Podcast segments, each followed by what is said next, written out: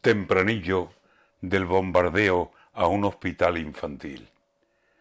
Si por ahí van los tiros, mereces que se te vuelvan y que misiles te sigan y que las bombas te lluevan. Si a un hospital infantil fríamente bombardeas, canalla Vladimir Putin, bajo la tetilla izquierda solo tendrás una máquina, como nos contó el poeta. Si tú lo has hecho por odio, si tú lo has hecho a conciencia, has conseguido en un día que más odio que a la guerra le tenga ya a tu persona. ¿Persona? No, mejor fiera.